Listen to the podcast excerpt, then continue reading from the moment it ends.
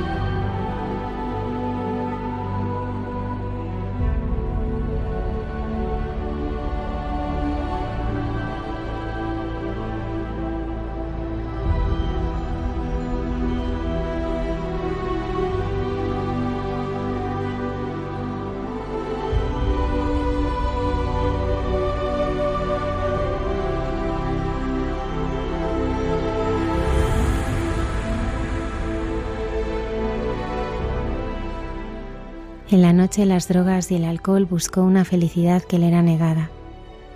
Cuando intentó huir ya no fue posible, hasta que la oración de su hermano llevó a Juan a la comunidad del cenáculo. En ella encontró como el trabajo y una vida austera y ordenada cara a Dios sanaban su corazón. Con Cayetana Jairi Johnson celebraremos Pentecostés en Jesús en su tierra el Padre Miguel Márquez nos invita a descubrir cómo Dios nos hace guiños. Nos encontraremos con nuestros santos de andar por casa guiados por el Padre Alberto Rollo y escucharemos el diálogo de la hermana Carmen Pérez y José Manuel Palomeque en Entre tú y yo. Saludamos a todo el equipo de nuestro programa y especialmente a Antonio Escribano que lo hace posible desde el control técnico. Comenzamos.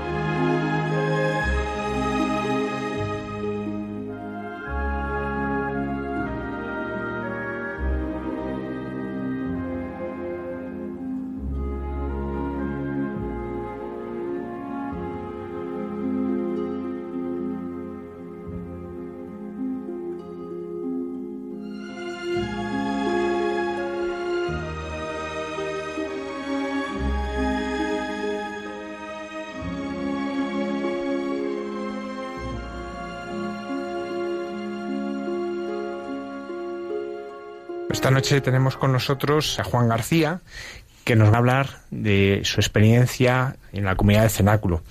Juan García está casado, trabaja en el Colegio San Ignacio Torrolodones, en la parte de la formación profesional. Y bueno, pues él ha conocido eh, un mundo tenebroso que es el de las drogas. ¿Cómo llegaste tú a, este mundo de las drogas? Bueno, en un principio, eh, buenas noches a todos. Buenas noches. Eh, en un principio, pues nada, yo con 13 años, pues ya un poco como despertaba hacia la vida, empezaba un poco a mirar lo que ocurría alrededor mía y teniendo cinco hermanos mayores delante de mí, que ya ellos consumían drogas, ¿no? Y de alguna manera, pues yo veía que se divertían, se reían y en el fondo de mi corazón, pues yo notaba, me decía, ¿no? Pues yo estoy triste, eh, no es muy divertida mi vida y, parece que mis hermanos se divierten bastante, ¿no? Con lo cual empecé a tener esa curiosidad Y pues un día con un amigo, pues ya lo típico de irse al parque, así escondidas, pues nos fumamos el, primer porro, ¿no? El cigarrito de la risa y tal, que al principio era así como una broma. Y, y nada, nos reímos mucho, tal, no sé qué, unas sensaciones nuevas. Y esto abrió como una carpeta muy grande dentro de mí, pues como para, que era como una vía de escape, aunque no me daba cuenta en esos momentos. Y ya de ahí empecé a tomar todo tipo de sustancias, ¿no? Incluso estaba yo también en la FP cuando para estudiar en su época y, me acuerdo que allí enseguida me junté con algún chico que también pues él pues ya consumía no y, pues en vez de ir a clase nos íbamos al parque a, fumar no entonces pues bueno ahí empezamos a hablar y con mis hermanos también como una enciclopedia de la droga eh, las sustancias las sensaciones que se tenían todas estas cosas que habría una curiosidad enorme. Y para mí era como un descubrimiento hacia el mundo y también un poco una forma de, tener ya mi propia bueno mi propia personalidad aunque luego me he dado cuenta que realmente la, la he perdido ¿no? en, todo eso. Pero en un principio era así y luego tuve una trayectoria pues hasta los 18 años de trabajar en la noche pues ya medía un 80 con, con 14 años con lo cual aparentaba mayor ser mayor de lo que era. Y, bueno, trabajaba en, en, pubs y tal, tenía luego amistades que eran DJs de discoteca, porteros de discoteca, con lo cual toda la noche de Madrid la teníamos bien, bien frecuentada. Y, y bueno, pues una vorágine de, de sensaciones, de también mezclado un poco con la relación con mi padre, que, que no era muy buena, en realidad, pues bueno, yo con los estudios pues no, no, no, conseguía, no le encontraba mucho sentido, no, no tenía mucho acompañamiento tampoco. Entonces encontraba muchas dificultades a estudiar, a superar, a sacar buenas notas. Vivía mucha inferioridad en muchos sentidos, también materialmente, porque nosotros somos seis hermanos y muchos chicos que iban a clase pues tenían las típicas Nike o cosas de marca que empezaban a surgir en España así en esa época y que yo no tenía y entonces vivía como esa inferioridad, ¿no? Y tenía como también la llamada de, o sea, a, tener dinero, a trabajar, a ser independiente, a un poco así a buscarme la vida yo. Y bueno, eso también generaba dentro de mí pues, pues esta, pues esta ansiedad de, vivir por mi cuenta y todo eso, ¿no? Luego a los 18 años, pues ya pensé, o sea, me sentía, sentía que lo que estaba haciendo no estaba bien, ¿no? Desde un principio, en mi corazón había algo que me decía que no, pero bueno, toda la sustancia como estaba tocado pues muchas veces pues no me daba ni cuenta, ¿no? Realmente. Pero sí que ese sentimiento de, de que no estaba haciendo las cosas bien sí lo tenía. Hasta que a un cierto punto pues, pues decidí salir de, de Madrid, hacerme una aventura por ahí en las Islas Canarias para hacer la temporada como camarero, para sacar dinero, para salir de Madrid, un poco escapar de esta problemática que, que tenía. Y, bueno, pues acabé en Canarias y pues dándome cuenta que, que estaba consumiendo más drogas de las que yo pensaba porque me sentía mal físicamente, psicológicamente, había parado de golpe y un poco desorientado allí, ¿no? Y al final fracasó este castillo de Canales a buscarse hacer la temporada y todo eso, entre otras cosas porque me decían si hablaba inglés o alemán y poquito y nada por esa época y bueno, pues un fracaso así de primeras, ¿no? Y luego ya pues, mm, bueno, cosas de la vida vino mi hermana desde Inglaterra, me dijo vente a Inglaterra, aprendes inglés y así volví a salir un poco, escapar de todos estos problemas. Estuve una época sin consumir ni nada, allí en Inglaterra, pero en realidad pues mantenía esa forma de vida de la noche, de la mentira, del robar, de, de aparentar lo que no era.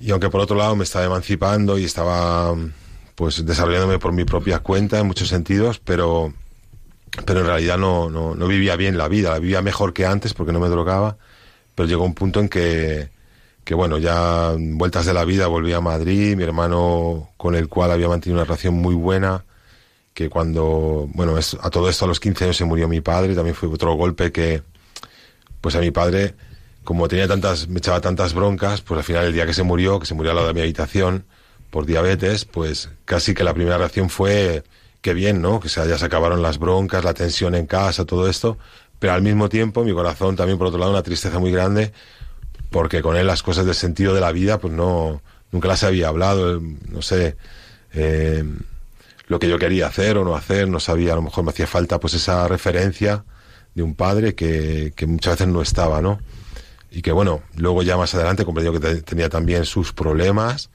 por los cuales era así, tenía ese corazón tan frío, pero bueno, en ese momento yo no, no lo comprendía ni incluso lo vivía muy mal a mi padre, ¿no?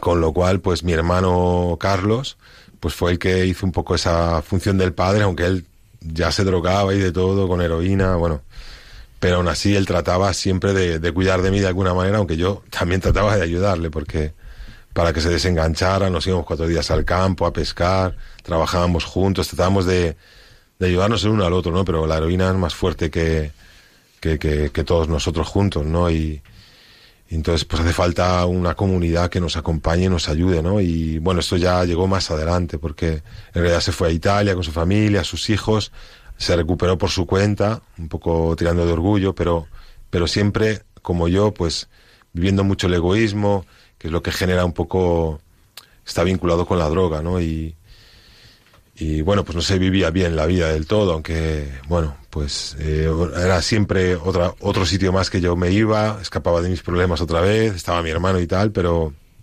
pero mi, problemas, mi, mi vida y mis problemas seguían ahí, yo no conseguía resolverlo, entonces yo campaba un poco como podía, ¿no? Y entre medias pues trabajé en la noche allí en, en Italia también, hasta que cierto punto dejé ese trabajo para trabajar eh, con la familia de una chica que conocí, que estábamos saliendo y tal. Y a los pues, dos meses de trabajar con ellos, pues volviendo un día por la autopista, tuve un accidente de tráfico. Y bueno, pues bastante grave, estuve dos años y medio hospitalizado con la consecuencia de pérdida de una mano, ahora llevo una prótesis. Y tampoco digamos que esto me ayudará mucho a llevarlo mejor la vida, ¿no? Y bueno, el caso que, que ahí también tanto tiempo en el hospital, le di muchas vueltas a mi vida, que lo que había hecho, que lo que no había hecho. También me sentí muy solo, porque incluso parte de mi familia ni me llamaba, eh, hermanos míos, y, yo decía, bueno, tan mal lo habré hecho yo la vida, o incluso amigos que yo pensaba que, que, bueno, que no sé, que vendrían incluso a verme en esta situación, pero no. Y también esta chica con la que yo salía, pues a los seis meses se abandonó, y también me habían hecho un contrato falso de trabajo, o sea que se juntaba ahí bastante cosas y ahí me daban ya morfina para los dolores, ¿no? Entonces yo de alguna forma, al principio era por el dolor físico, pero luego estando mal mm, psicológicamente, ¿no? Y en el corazón, pues ya pedía la morfina como si fuera para el dolor del brazo, pero al final era para el dolor interno que tenía. Y ahí, bueno, pues encontré como esta vía de escape y que, que, me evadía de todos estos problemas que no era capaz de afrontar en absoluto, no tenía ninguna herramienta ni nada. También me enfadé mucho con Dios en estos momentos porque había pretendido cambiar de vida, salir de la noche. Con esta chica también pues pensaba en tener una familia, aunque era muy joven, tenía 22 años, pero era como un anhelo que yo tenía en el corazón desde pequeño. Y, y bueno, pues son como más fracasos que se van añadiendo a, esa corta vida, pero tan intensa, ¿no? Que pues hacía que, que era bastante difícil afrontarlo, ¿no? Y yo de hecho, pues mm, de ahí volví a España, eh, recaí en lo más profundo, me metí en todos los líos y charcos posibles, porque era como una forma también de decir, bueno, te intento hacerlo bien, me ha salido mal las cosas, pues ahora voy a hacerlo mal, pues ya qué más da, ¿no? O sea, como enfadado, como tontamente contra Dios, que, que bueno, pues qué, qué daño le voy a hacer yo a Dios, ¿no? Seguramente que, que a Dios no le gustaría mucho lo que estaba haciendo, pero en su plan, pues tenía que pasar por ahí. Y ya mi hermano, pues, eh, recayó en la heroína allí en Italia, entró en comunidad cenáculo. Hubo una persona muy samaritano que un día por la calle le dijo, mira, yo te llevo a un sitio donde te puedes curar. Eh, se subió a, su coche y llegó a esta comunidad, vio los ojos de los chicos que estaban allí dijo, yo aquí me puedo curar, pero no solo mi adicción, sino puedo curar mi corazón, ¿no? Que, que tanta pues tristeza y tanto tanta oscuridad pues ha llevado, ¿no? Y, y bueno, ya entró en comunidad, empezó a rezar por mí porque sabía toda mi trayectoria y todo lo que estaba viviendo. Y ya llegó un punto en mi vida que, que bueno, por un lado, pues eh, no sé cómo, pero la vida ha tenido como facilidad para encontrar trabajos, siempre. Y, y, también facilidad para, pues no para perderlos, para más bien yo los abandonaba, ¿no? Porque como que enseguida la novedad y luego como que ya me aburría y luego no llegaba nunca a final de mes porque como consumía muchas sustancias, pues no, no llegaba a ningún lado, ¿no? y luego salía con, con algunas chicas eh, que tampoco eran de, de lo mejor que se podía estar, ¿no? Y que estábamos ahí, que nos juntábamos el hambre con las ganas de comer, nada, nada bueno que nos hacíamos unos para otros, pero yo decía, ¿para qué voy a salir con alguien más si siempre fracasan también las relaciones, ¿no? Y, bueno, llegó un punto que también que mi madre, trabajando en Audiencia Nacional, pues un poco la misma policía que la conocían a ella y que nos parecemos muchísimo, pues decíamos, estamos viendo siempre a tu hijo por ahí, aquí, allí, en el otro lado. Y mi madre siempre daba como avisos, ¿no? Y ya me dijo, mira, van a por vosotros, os van a meter mm, en la cárcel. Estaba moviendo con gente un poco, digamos, de la noche, bastante, bastante complicada, llamémoslo así, y, yo como que me sentía fuerte con ellos, ¿no? Porque decía, bueno, pues estoy con los malotes, ¿no? Todavía me hacía ahí mi máscara, ¿no? Y, bueno, al fin y al cabo mm, tampoco era una amistad verdadera, nos hacíamos daño unos a los otros, ¿no? Con este tipo de amistad y al final mm, me dijo, mira, si mejor que te vayas de España porque para que acabes en la cárcel, pues, pues hijo, mejor vete, ¿no? Y esta, esta cosa que me dijo un día, pues me tocó bastante de profundo y dije, ya solo me falta con 31 años ir a la cárcel, ¿no? O sea, antes me pegó un tiro, ¿no? Que tampoco era mi idea pegarme un tiro, ¿no? pero, pero dije, bueno, pues la, es la, la oportunidad para cambiar de vida definitivamente. Ya mi hermano había entrado en comunidad, iba a verle en los encuentros que hay habitualmente, cada seis meses o al año, depende cuando se podía también.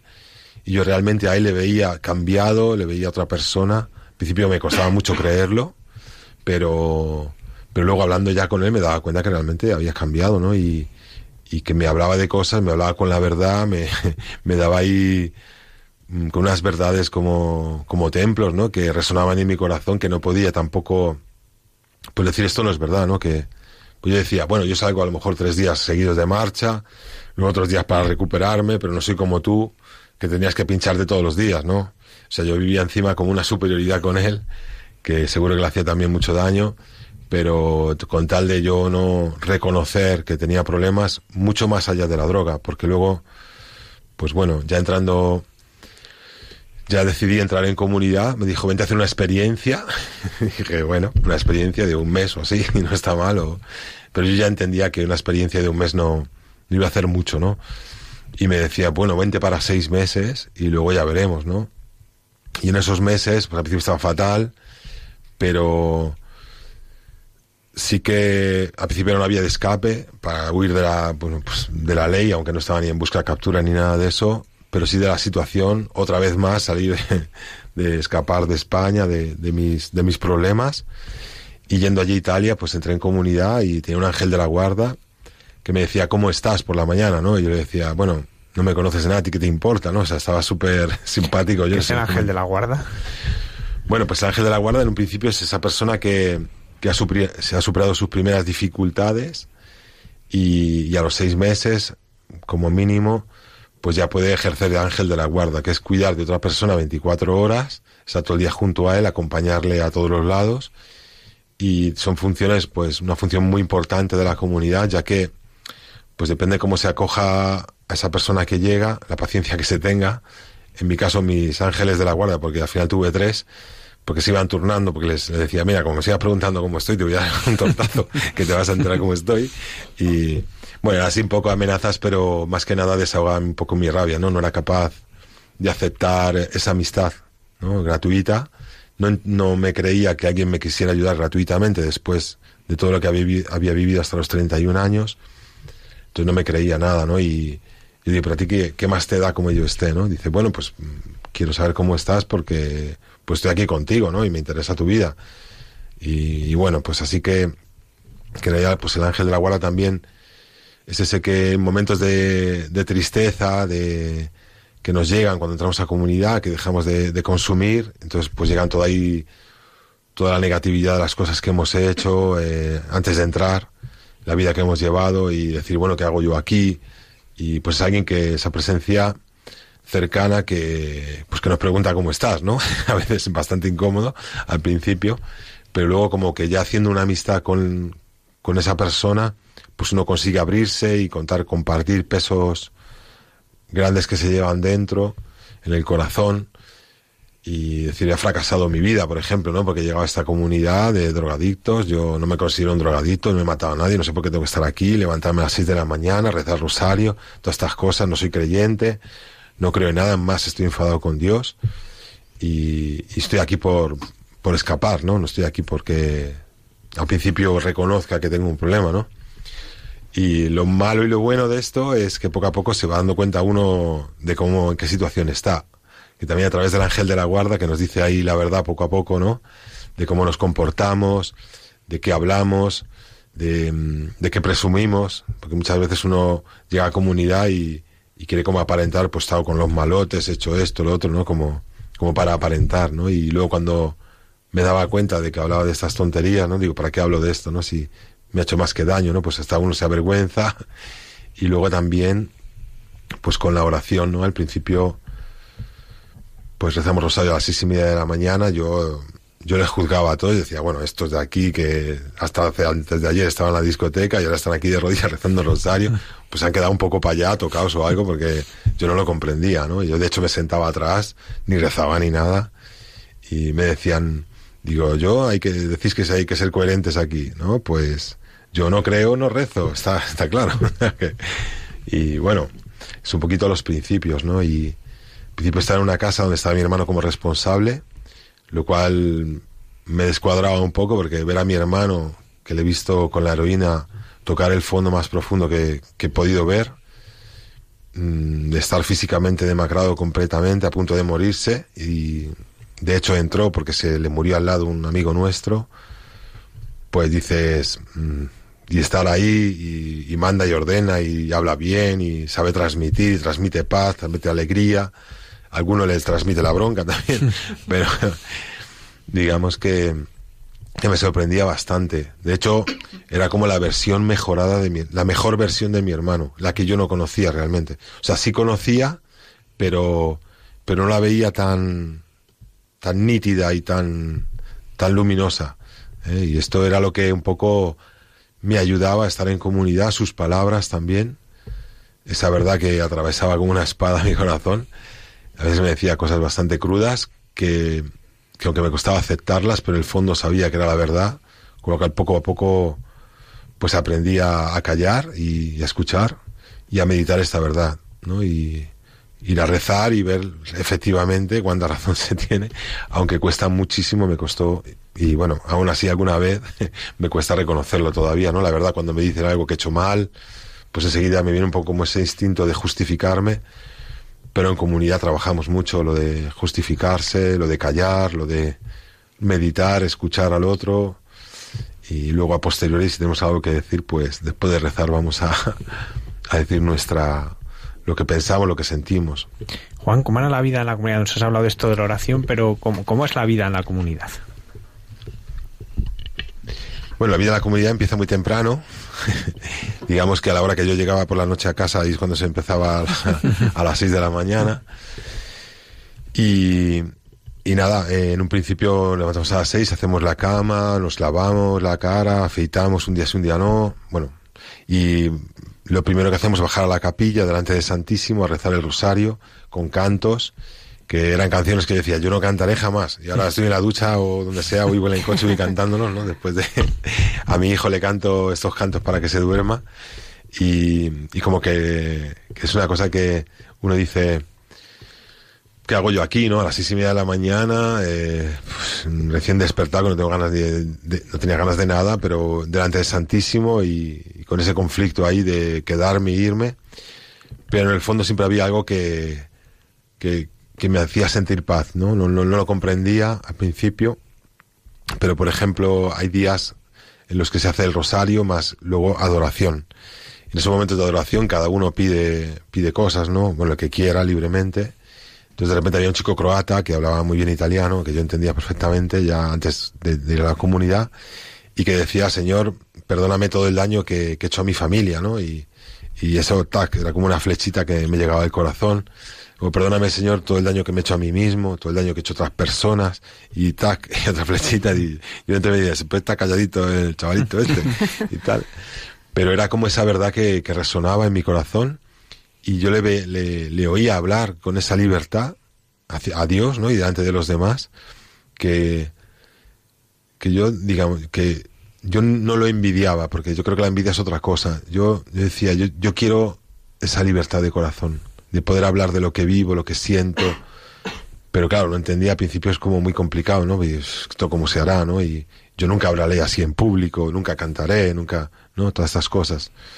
Y luego en capilla, pues, eh, si no hay adoración, otro día pues puede haber prueba de canto después del rosario o puede haber eh, lo que se dice puesta en común, que sería leer el Evangelio del día y en base a ese Evangelio coger alguna palabra o alguna frase o algo que nos haya tocado y delante de todos los demás de la casa, que pueden ser casas de 12 hasta casas de 55 y compartir un poco lo que nos hace sentir, ¿no? Pues yo me acuerdo que las primeras veces estaba la palabra pecado y, y al principio pues para agarrarme a algo, para, como es voluntariamente obligado que se hace, ¿no? Pero también se siente la necesidad. Aunque yo era o me creía muy fuerte y muy duro y muy no sé qué, luego cuando me levanté en esa capilla por primera vez para hablar delante de todos los demás, casi que me temblaban las piernas, ¿no? Porque no tenía ninguna sustancia ni nada, ninguna apariencia, donde pues cubrirme, ¿no? De alguna forma era pecho descubierto y decir a los demás cómo me sentía en base al pecado, ¿no? Que, que he acabado aquí en comunidad pues por todo este pecado que, que he cometido en mi vida sin darme cuenta, ¿no? Y que ahora pues quiero pues quiero sanar, ¿no? Que quiero mejorar, que quiero pedir perdón, ¿no? Y, y bueno, a través de estas cosas, pues yo escuchaba también a los demás cómo compartían su vida, lo que viven cada día, y resonaba en mi corazón, ¿no? Y siempre decía, cuánto me gustaría a mí hablar así libremente delante de los demás, sin miedo a que me juzguen, sin miedo a lo que lo que estoy viviendo, lo que estoy contando, por no ser las tonterías que he hecho hasta hace bien poco, ¿no? Y, y bueno, contar cosas un poco más saludables, ¿no? Luego allí en comunidad, eh, a las siete y media, después de estos momentos de capilla, pues vamos a desayunar, luego ya nos cambiamos de trabajo. Y yo me acuerdo en la casa que, la segunda que estuve, que era cuando empecé un poco a darme cuenta de dónde estaba, pues es un sitio de montaña donde trabajábamos la leña y todo el día llevando troncos para arriba, para abajo. Acabábamos que me dolían hasta las pestañas y, bueno, pues eh, digamos que la vida comunitaria se trabaja siempre dos en dos, como un poco el Evangelio, ¿no? Que lo pongamos en práctica. Y, bueno, eh, siempre estar con alguien ayuda, pues, en momentos de que uno, pues, mm, hablar de lo que, lo que vivimos, cuánto es necesario, ¿no? Porque cuánto yo he callado y cuánto he escondido y, y, y contar otra cosa diferente a la que, a la que pienso o siento entonces como que es difícil al principio, muchos momentos de silencio, pero luego poco a poco pues los demás nos van ayudando un poco ahí tirándonos de la lengua. Y, bueno, pues de no hablar nada, pues mira ahora lo que, lo que hablamos, ¿no? como parte de, de la terapia. Vamos, Cristo terapia, ¿no? luego yo pensaba ir para seis meses. decía, hago seis meses, me doy una vuelta, un repasito aquí físicamente, llevando troncos para arriba, para abajo y yo me voy de aquí, ¿no? Porque yo ni creo ni, ni nada, ¿no? Pero llegó la cuaresma y, y nosotros tenemos el Santísimo con la posibilidad de bajar a la noche a la capilla a rezar. Y había un chico polaco, un polaquino que yo le llamaba, que bueno, en la casa que yo estaba estaba lleno de croatas, gente del este, bastante dura de corazón, gente que estaba en la cárcel o que ha estado en la cárcel, ¿no? Y, y, claro, era como todo, pásame la carretilla, por favor. Y era, mira, por favor, te lo puedes ahorrar porque si me lo pides así, no, no me hace falta, ¿no? Y entonces este me hablaba bien, me hablaba bien, me decía, ¿qué tal? ¿Cómo estás, españolito y tal? ¿Qué tal te va la vida? Me, daba alegría escucharle. Entonces en cuaresma me dijo, oye, ¿qué, sacrificio vamos a hacer? para esta cuaresma, digo, sacrificio, mira, si aquí no hay tele, no hay chicas, no hay tabaco, no, podemos tomar café cuando queremos, no podemos hacer nada, ¿qué, más quieres? No, sé, pues si quieres, por amistad, pues no comemos pan en la cuaresma. no comemos pan, tuvieses amistad, no me vas a desmayar aquí, llevando troncos todo el día. Y luego decía, no, pero así, yo creo que algo más profundo por nuestra amistad, levantarnos a las dos de la mañana, bajar al Santísimo, digo, pero eh, a 10 grados bajo cero, ¿sabes? Con la chaqueta, la capilla que no había calefacción ni nada con el gorro, los guantes, era como, estamos locos, dice. Pero como era el único, así que me hablaba y me lo decía como diciendo, para reparar el daño que le hemos hecho a nuestras madres, ¿no? Entonces ahí ya touché, ¿no? Ahí tocado, tocado y hundido, ya vale, a las dos, venga, me vienes a despertar tú porque yo no creo que me despierte. me venía todas las noches a despertar y yo había mañanas que me despertaba y no me acordaba si me había levantado a las dos o no, porque esto es como, yo no sabía si lo has soñado, si lo había soñado o era una pesadilla, no lo sabía. Y, y cuando trataba de recordarlo, eh, cuando sentía, cuando sentía paz, digo, sí he ido, pero le da una sensación de paz. Entonces ahí empezaba como a intuir cosas de, ¿no? de lo que me estaba ayudando. Pero bueno, que esto no es nada fácil, esto es como un poco un camino de intuición, que cada uno tenemos nuestro camino, hay quien nunca baja a la capilla, porque es una cosa voluntaria, pero yo que sentía que quería reparar el daño que había hecho a mi madre de alguna forma, y lo estaba intuyendo, y este chico pues, pues se levantaba, me daba el ejemplo, ¿no? Entonces, luego yo sentía que me sentía mejor durante el día. Entonces dije, pues oye, pues lo voy a hacer, ¿no? Y bueno, así siguiendo un poco el camino, pues en esas noches yo entendí que una de las mañanas nos levantamos, era un día especial porque era como un festivo, eh, caminamos por las montañas ahí en los Alpes italianos y tal, y estaba como, era como primavera, estaba nevado, era, estaba todo verde, y yo dije, joder, qué bonito es todo esto, ¿no? Y, y hoy que llevo aquí cuatro o cinco meses me doy cuenta hoy, ¿no? No me había ni dado ni cuenta de dónde estaba, de lo oscuro que, que venía.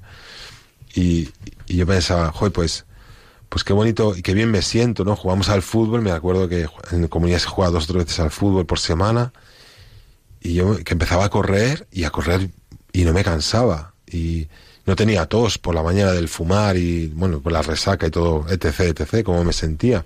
Empezaba a sentir una fuerza dentro y una alegría que, que eran como cuando era niño, una alegría como pero lo que me recordaba, porque era más grande que esa alegría de cuando era niño, porque tampoco que haya de una infancia aquí alucinante, ¿no? Pero...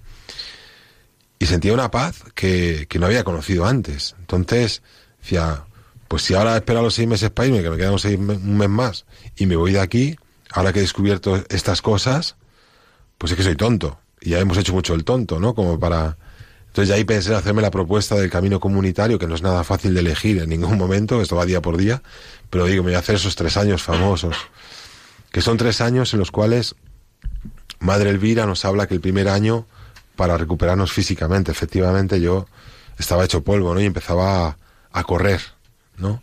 Luego el segundo año, para el psicológico, la psicología, la cabeza, todo el mal que hemos hecho, que, nos, que hemos pasado, pues sanarlo pidiendo perdón, perdonando, todas esas cosas que nos han hecho daño en la vida. Y el tercer año, ¿eh? para el corazón, porque el corazón se nos queda como una piedra. A mí especialmente, vamos, genética alemana ya, y te cuento, pues esto hay que saberlo toda la vida, pero como, como ponerse a llorar un día, yo es algo que, que no era capaz. Bueno, ahora hoy en día tampoco soy capaz, pero, pero yo he llorado algún, lo he conseguido, ¿no? Y son como liberaciones muy grandes y muy costosas, ¿no? Y, y claro, yo se lo digo, a lo mejor yo ahora habiendo salido hace un tiempo, pues me ocupo de ayudar a gente para entrar, les explico, les cuento y todos quieren ir para seis meses, ¿no? Digo, tú empieza a ir para seis meses, luego ya Dios dirá, ¿no? Y, y yo habiendo ya hecho el camino, pues me doy cuenta que son cuántos son necesarios estos pasos, incluso en la confesión, cuántos pesos de repente que, que la adoración ahí delante Santísimo salen cosas que he hecho mal, cómo me pesan y cómo hay sacerdotes que vienen a la comunidad y con los cuales tenemos diálogo y ya no es una confesión del listado de mis pecados, sino es un diálogo donde salen estas cosas y cuánto me he liberado, ¿no? De, de, estos pesos que arrastraba dentro y qué liberación, sentir propio una alegría muy grande y, el don de la, de la confesión, ¿no? Pero son cosas que se las explica a un chico que va a entrar en comunidad y dice, mira, yo no voy allí a hacerme monje ni nada de eso, como natural, ¿no? Sí, pues la auténtica vida era es labora benedictino, es oración y trabajo, ¿no? Realmente lo que... sí, y, la, y la ayuda fraternal, que es lo, más complicado, el orgullo y todo eso, que el orgullo es otra cosa, ¿no? Que tapa una herida, es un escudo grande, cuando nos dicen una verdad, pues tendemos, pues yo tendía, pues me dejaba la luz encendida del baño por, por descuido, por despiste, por, pues menefreguismo, que se dice en italiano, es como indiferencia hacia las cosas, ¿no? No me importa quién pague la luz o qué, no me importa algo, no me... y alguien me lo hace notar y mi orgullo, pues enseguida, pues que me he equivocado, ¿no? Alguien denuncia a Super Juan que se ha equivocado, ¿no? Entonces el orgullo tremendo decirle, pero tú quién eres, y mira tú cómo haces las cosas, y empezar a criticar al otro, o ¿no? a sacar todos los juicios que yo no he sido capaz de hacerle notar las cosas que me está haciendo notar él ahora. Y como es un proceso, decir, mira, yo te he hecho notar algo y sale toda la, todas las cosas que tú piensas de mí, ¿no? Estos son momentos de que te hacen notar algo, estar en silencio, y si no tengo razón, no tengo razón, pues ya mañana me lo compartes cuando estés tranquilo. Y luego todos esos juicios que tienes ahí conmigo, pues otro día ya me los compartes, me dices, vives en la verdad conmigo, y en vez de que ves cosas que hago mal y no me las dices, pues vienes y como te he dicho yo, te has dejado la luz encendida, pues miren, pues mira, mira tu armario, mira cómo te haces la cama, que tampoco estamos ahí para mirar y dispararnos, ¿no? Pero para tener esa libertad de corazón de decirnos las cosas con amistad, ¿no? Sin, no porque me has hecho notar algo te, la devuelvo, ¿no? Te la guardo y te la devuelvo. Es una, una ayuda fraternal, verdadera, ¿no? Porque al final quien nos dice la verdad es que quiere que mejoremos. En este camino tú te vas encontrando con Dios, ¿no? ¿Hay algún momento en que, lo decías ahora en las adoraciones, ese tiempo que vas experimentando esa paz, ¿hay algún momento que, que tú das como un paso de, de reconocerle como tu Salvador? Bueno, así con esas palabras, yo creo que ni siquiera hoy sería capaz de decirlo, pero aunque sea así, o sea, me, da un poco de corte decirlo así, que no quiero estar así como, como, porque es un camino el que, por ejemplo, que yo he hecho, luego cada uno tiene su experiencia y que cada uno tiene que, que experimentar y creo que, que, Dios nos toca a cada uno por un, por un, de alguna forma diferente, ¿no? Y entonces yo a través de esa oración que hacía por ese chico, porque me caía bien y me levantaba por la noche, y ese sacrificio también de hacer algo, dar un paso más, entendía que me hacía bien, que es el superarse, levantarse a las dos de la mañana, que eso puede decir uno, ¿y qué tiene que ver eso con Dios, no? Pues bueno, me levanto, ahora me levanto eh, antes de ir al trabajo y voy a rezar el rosario delante del Santísimo, ahora con Íñigo, con mi hijo, vamos a la capilla y antes de llevarle a nido, pues hacemos el rosario, ¿no? Y yo entiendo que, que, eso me hace bien. O sea, yo no veo ahí que sea el Salvador que está ahí en el pan, como a lo mejor otras personas, pero yo veo que eso me hace bien a mí, que siento que hay una presencia ahí, no sé cómo explicarlo, pero que me da paz y todas mis angustias y miedos y cosas del día, pues los pongo en sus manos, rezo por ella y ahora con más razón por, por, mi hijo, ¿no? Para saber educarle, para que saber comprenderle, escucharle y, que él está ahí conmigo, ¿no? Con, bueno, con sus nueve meses que se mueve más que los precios, pero, pero ahí está él, ¿no? Y creo que nos hace también muy bien estar juntos. Y bueno, en mi camino, pues eso fue un poco lo primero. Luego encontré como esa constancia a, a ir por la, levantarme por la noche y me sentía bien. Luego también alguien me propuso hacer el ayuno miércoles y viernes a través de que, bueno, mi hermana había rezado por mí, fui a Lourdes a los seis meses y el responsable me dijo, verte entrar por esa puerta hace crecer mi fe. Entonces yo llevaba poco en comunidad, poco en la fe. Decía, mira, si a mí no me conoces de nada, es que me estás contando que vienes a Lourdes, que si apariciones no apariciones, a mí no me contéis rollos raros, porque yo no me creo nada, ¿no? Digo, y que me digas esto, mmm, ya que hay que vivir en la verdad, te lo digo así de primeras nada, porque a mí no me va ese rollo, ¿no? Y me dice, yo a ti no te conozco de nada, pero conozco a tu hermano Carlos, con el cual me pidió hace años de que bajáramos a la capilla de noche a rezar por ti, porque estabas en la noche de Madrid, tirando tu vida y, jugándote la vida, y veo que has rezado por algo para que entras en comunidad hace años, y ahora te veo entrar por esa puerta, hace crecer mi fe. Entonces ahí me tuve que estar bien calladito un buen rato y dile gracias, luego ya le pedí disculpas, ¿no? Porque mi grande orgullo, ¿no? De decir, bueno, no me conoces de nada, qué vas y todo esto, ¿no? Y, y, le dije, tengo otro hermano que lleva 25 años en el alcoholismo duro, ¿no? Dice, pero ¿cuántos hermanos sois? me preguntó. Dice, para rezar por él, a ver si es verdad que rezando por él pues entra en comunidad también. Es como un desafío a Dios y ya está responsable. Y bueno, el caso que me dijo, bueno, vamos a empezar despacito, hacemos ayuno los miércoles, luego ya veremos si aguantas y podemos hacerlo los viernes también, como se propone en Medjugorje, la Virgen de, de y que bueno, que no es la Virgen de Medjugorje, que es la Virgen que desde el año 10 eh, después de Cristo se hace ayuno, vamos, en miércoles y viernes, y que lo recuerda la Virgen de Medjugorje, las apariciones, ¿no? Y, y bueno, pues mmm, luego empecé a, o sea, seguí levantándome de noche a rezar por él. En un momento dado tuve que salir de comunidad para cambiarme una prótesis y, y aproveché el viaje para irme a París a verle a mi hermano, también le dije, mira, Carlos se ha curado, yo me estoy curando, ahora te toca a ti. O sea, así va la, la relación, ¿no? O sea, pim, pam, pum, fuego, ¿no? Y él me decía, no, tengo un hijo, tengo un trabajo, no sé qué. Digo, ya, querido hermano, pero, ¿sabes? Tienes problemas también porque llevas mucho tiempo bebiendo, hablas solo en la cocina, entonces no me puedes decir que no tienes problemas, ¿no? Y bueno, pues eh, volví a la comunidad, seguí haciendo ayuno, seguí haciendo adoración nocturna. Y yo le decía al Señor, bueno, pasa un año, pasan dos. Y bueno, tú no quieres que entre mi hermano Antonio, vale, hace estupendo, pero a mí me hace bien, ¿no? Yo voy a seguir rezando y voy a seguir rezando por mi hermano, luego ya es su libertad.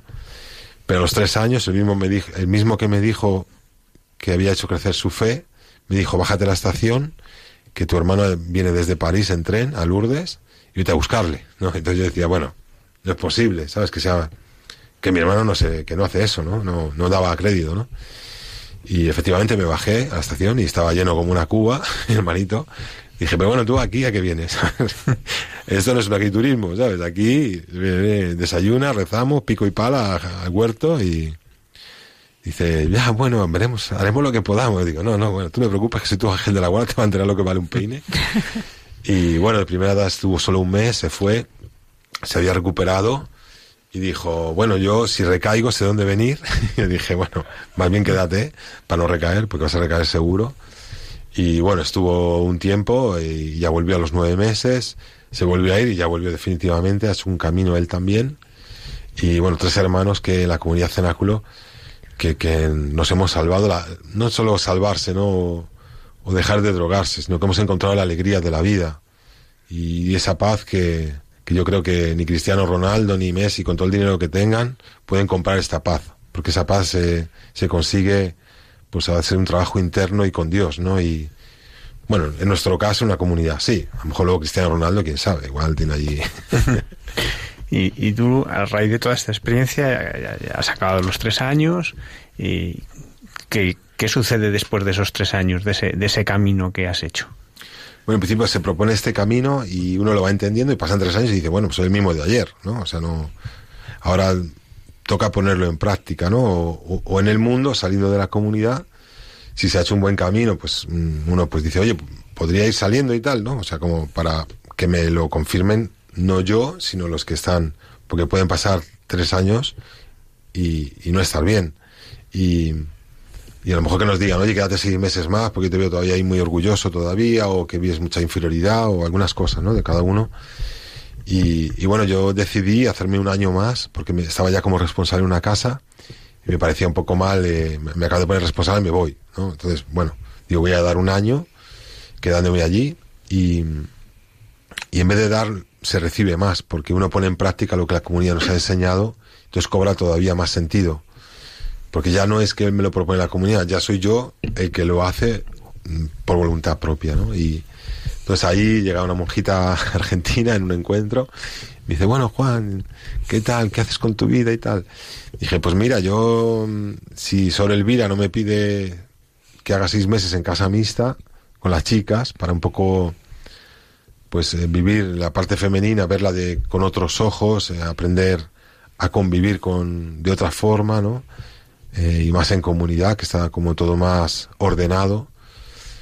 Digo, pero me han dicho que es muy, muy crudo eso también, porque las chicas ahí son un poco como que nuestro punto débil también en muchos sentidos. Digo, pues no sé, igual me salgo de la comunidad, porque ya he hecho mi camino, estado un año más de lo que se propone y yo creo que he hecho un buen camino. Luego ya me lo dirán, ¿no? Para salir. Y dice, ya, es que mira, hay un grupo de españoles que, que han llegado a Medjugorje, que hay una casa en Medjugorje de cenáculo, mm. lo han visitado y han sentido su corazón que quieren abrir una casa, abrir una casa de cenáculo en España.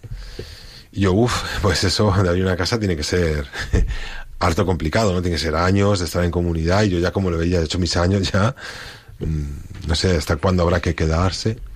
Pero como muy socorrido lo de decir en comunidad, voy a rezarlo un poco y ya te digo algo, ¿eh? Para, porque era como, pero en esa, en ese sitio donde estamos, en esa habitación en la que estábamos, yo no, o sea, estaba ella y yo, pero yo notaba como que había alguien más, de alguna forma, o sea, no físicamente, ni veía ni nada, ni sentía cosas raras, pero notaba como que me lo pedía alguien más, ¿no? Que no era solo Sormeli la que estaba ahí pidiéndomelo. Yo de alguna forma dije, bueno, vamos a darle una vuelta. Y yo seguía rezando de noche.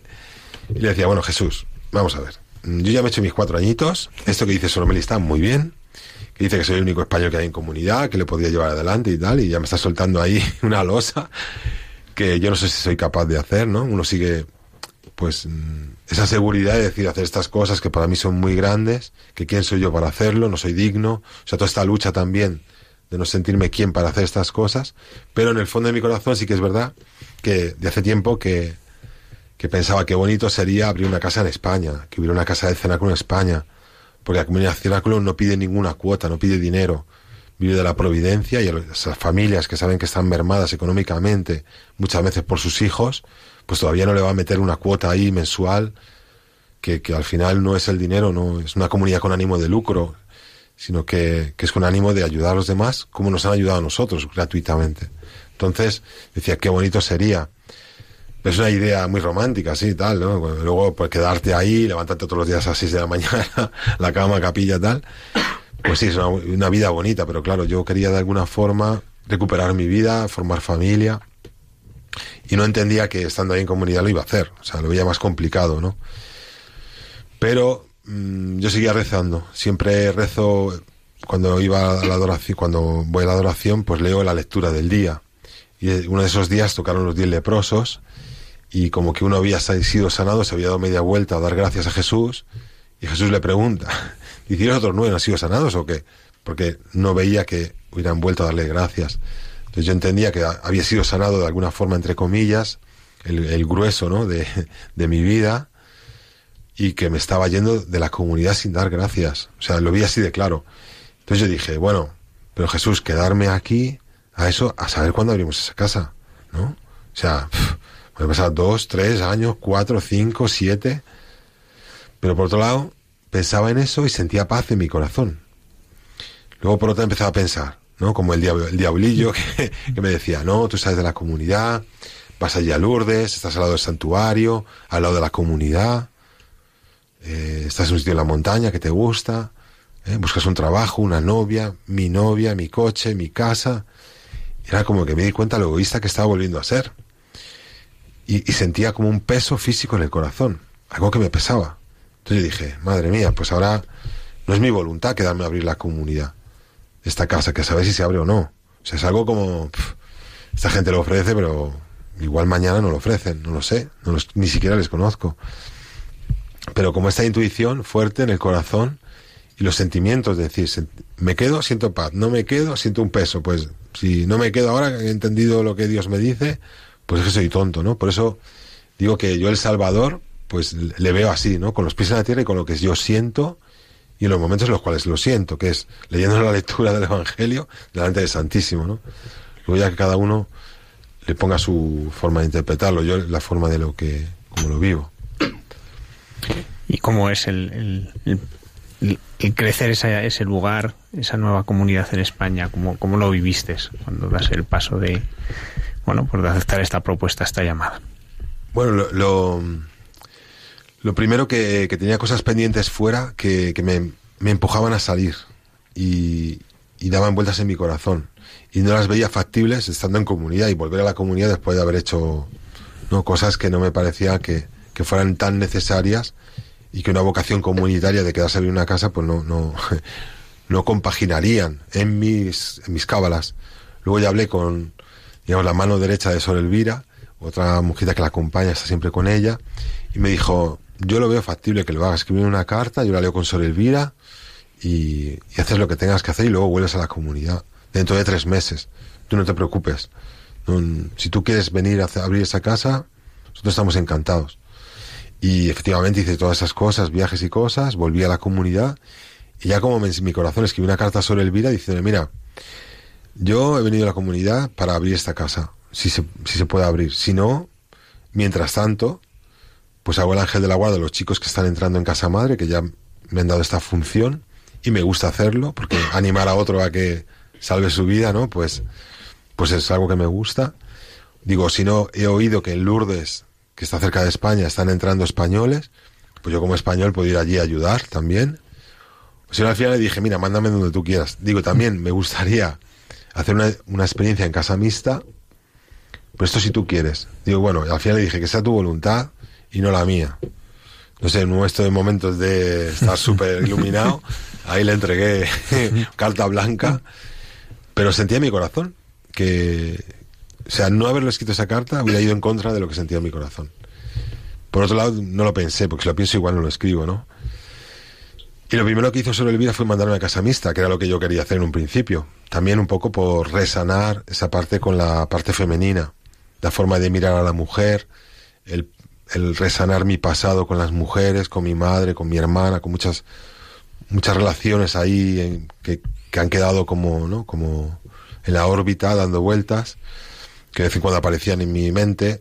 Entonces, pues bueno, luego hice esta experiencia y luego más adelante ya me mandaron a Lourdes, empezaron a entrar españoles y más españoles, empezamos a ir a dar testimonio a Cataluña, a Barcelona, a ver casas y parecía que, bueno, con los años, ¿no? Pasaron dos o tres años y hasta que un día me dijo el responsable, ese que me había dicho que había hecho crecer su fe, me dijo, bueno, pues coge un coche y bájate a, a San Celoni, a Barcelona, a abrir la casa, a preparar la casa para abrirla. Y también le dije, no me lo creo, me estás contando. Entonces, por algo que yo había rezado, se estaba cumpliendo. No seguramente porque haya rezado yo, porque haya rezado muchísima gente, pero como que era un plan de Dios. Y ahora sí lo entiendo, con los pies en la tierra, pero, pero bueno, y así abrimos esta casa y ya salí de la comunidad una vez abierta. Sentía que tenía que hacer esto. Y ya cuando sales de la comunidad, eh, ¿cómo es volver eh, y recomenzar la vida? Bueno, salir de la comunidad y de repente estar solo en un coche es como decir, ¿qué ha pasado aquí? ¿Dónde está la gente? Yo tocaba el asiento de al lado y, y nada, veía este mundo que estando como está, ¿no? Que, pero que venía desde un punto de vista que, que me daba cuenta de demasiadas cosas que, pues que me chirriaban, pues todas las palabrotas, blasfemias, cómo hablaba la gente, lo que se justificaba, lo que se mentía, lo que me daba cuenta y cómo me le costaba a la gente mirar a los ojos, sonreír. Todas estas cosas me fue un, fue un choque bastante fuerte para mí. Y bueno, en vez de criticarlo, pues trataba de sonreír yo, mirar a los ojos, hacer propuestas positivas de diálogo y cosas así. Y luego mantenerme en la fe, ¿no? Y lo que es mi rosario, me había propuesto un rosario diario que sigo manteniendo. Y luego yendo a misa, empecé a sentir que, el pan de cada día era la Eucaristía. Así me explicó alguien y, yo pues dije, para recibir el pan de cada día tengo que estar en la gracia, con lo, cual pues tengo que confesarme si no estoy en la gracia y creo que es lo que me hace bien y sentía que me hace bien, ¿no? Y hoy en día todavía. Y bueno, así fui también buscando pues tener una familia. Conocí a una chica cristiana, María, que, que, bueno, muy guapa también, con que, que, que, todo, que todo cuenta, y esto es la primera impresión que le dije al padre John un día que me dijo, oye, ¿podrías venir? Te dije, no, es que mira, he quedado con una chica, que me lo sigue recordando todavía, y esa chica es María, y tuvimos un noviazgo cristiano, y, y, y, bueno, con todo lo que conlleva, ¿no? Deciros todas las cosas, contarle todo mi pasado, lo que hago, lo que no hago, que ayudo pues a gente a entrar en comunidad, a veces me voy a encuentros, a veces me voy a Italia, a Francia, ahora ella se viene cuando puede y, bueno, pues ella lo ha aceptado, ha aceptado mi pasado, aunque a veces vuelve a salir un poco ese carácter, caracteracho que tengo, ¿no? A veces que, que sale y, y bueno, me, nos casamos y hacemos este a Íñigo León, que, que es una alegría inmensa, que el deseo de una vida, de casarme con una persona realmente que, pues que me comprende, que vive la fe como la vivo yo, bueno, grosso modo, y bueno, pues tener esta, compartir esta maravilla de hijo que, que bueno, que nos deja a veces sin dormir, pero que estamos muy contentos. Pues Juan, muchísimas gracias. La verdad es que, no sé, ver cómo el Señor ha hecho este milagro en tu vida y además eh, habiendo dado tantos frutos de vida, ¿no? Porque también como desde tu hermano y hasta tu último hermano, ¿no? El Señor se, se ha empeñado con cada, con cada uno de vosotros. Muchísimas gracias. Gracias a vosotros.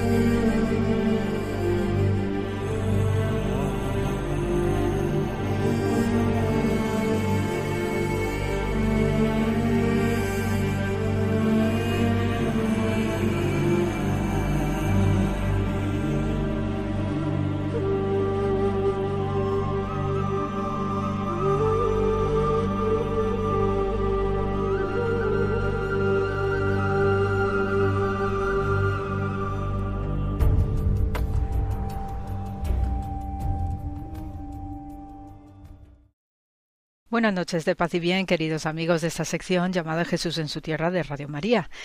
Y esta semana pues voy a seguiros comentando cositas relacionadas con la fiesta de Shavuot, eh, que tiene también su nombre en las comunidades judías de habla griega como Pentecostés y nuestro Pentecostés cristiano que tendremos eh, para celebrar este fin de semana.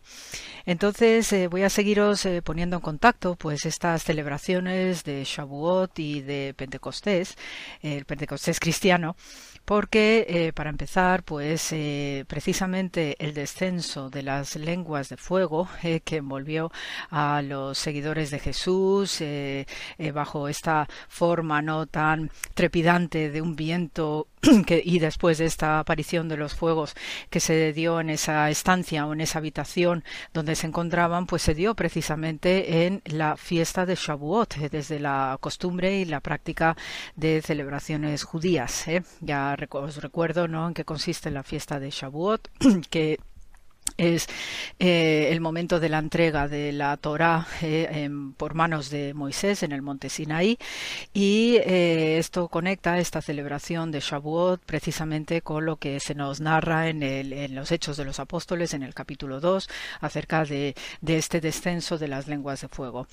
en primer lugar, pues acerca del lugar donde se celebró este Pentecostés eh, cristiano de estos seguidores de Jesús en plena fiesta de Shavuot, pues eh, la mayor parte de los especialistas coinciden en que se debió celebrar en el Monte Sión, puesto que en el Monte Sión en alguna ocasión más también os habré comentado que es ahí donde se concentraba eh, pues la mayor parte de las eh, idas y venidas de los eh, apóstoles, de los seguidores de Jesús, donde vivía también María, no, la madre de Jesús, y está inmediatamente pegado al lado de lo que conocemos como barrio Esenio.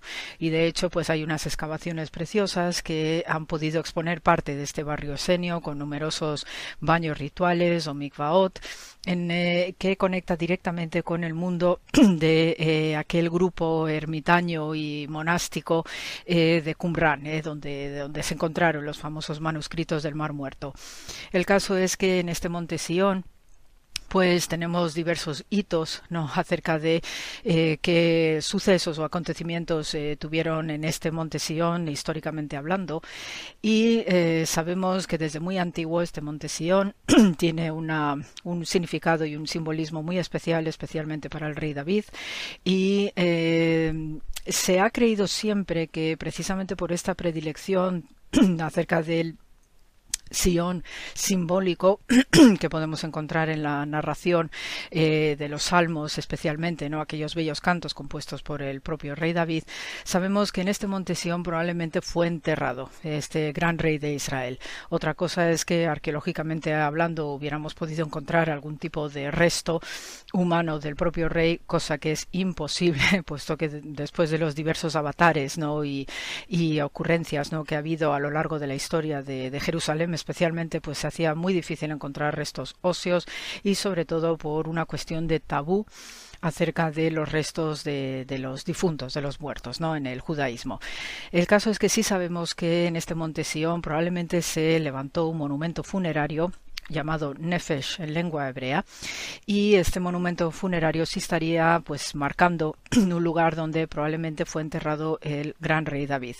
Y entonces no es de extrañar que para quienes hayáis ido a Jerusalén o conozcáis algo la, la ciudad pues tenemos precisamente en el entorno donde estaba la casa de María donde estaba después ubicado este barrio esenio, ¿no? que se empezó a forjar como nuevo grupo social en el ambiente judío, eh, pues alrededor del siglo II antes era cristiana y estuvo muy vivo y muy activo precisamente en los tiempos del propio Jesús y Jesús y sus eh, amigos, seguidores, su familia conocían también de primera mano este, este mundo de los esenios por precisamente por la vecindad pues probablemente eh, en esta zona, ya en la época de Jesús, pues también debería haber algún tipo de recuerdo acerca del lugar de enterramiento del rey David. Y por eso no es casualidad, ¿no? Que la, el mundo, eh, digamos, eh, cotidiano y doméstico del rey, de, de, perdón, de Jesús de Nazaret, pues estuviera vinculado a este entorno también del rey David, porque en Jesús se está representando y materializando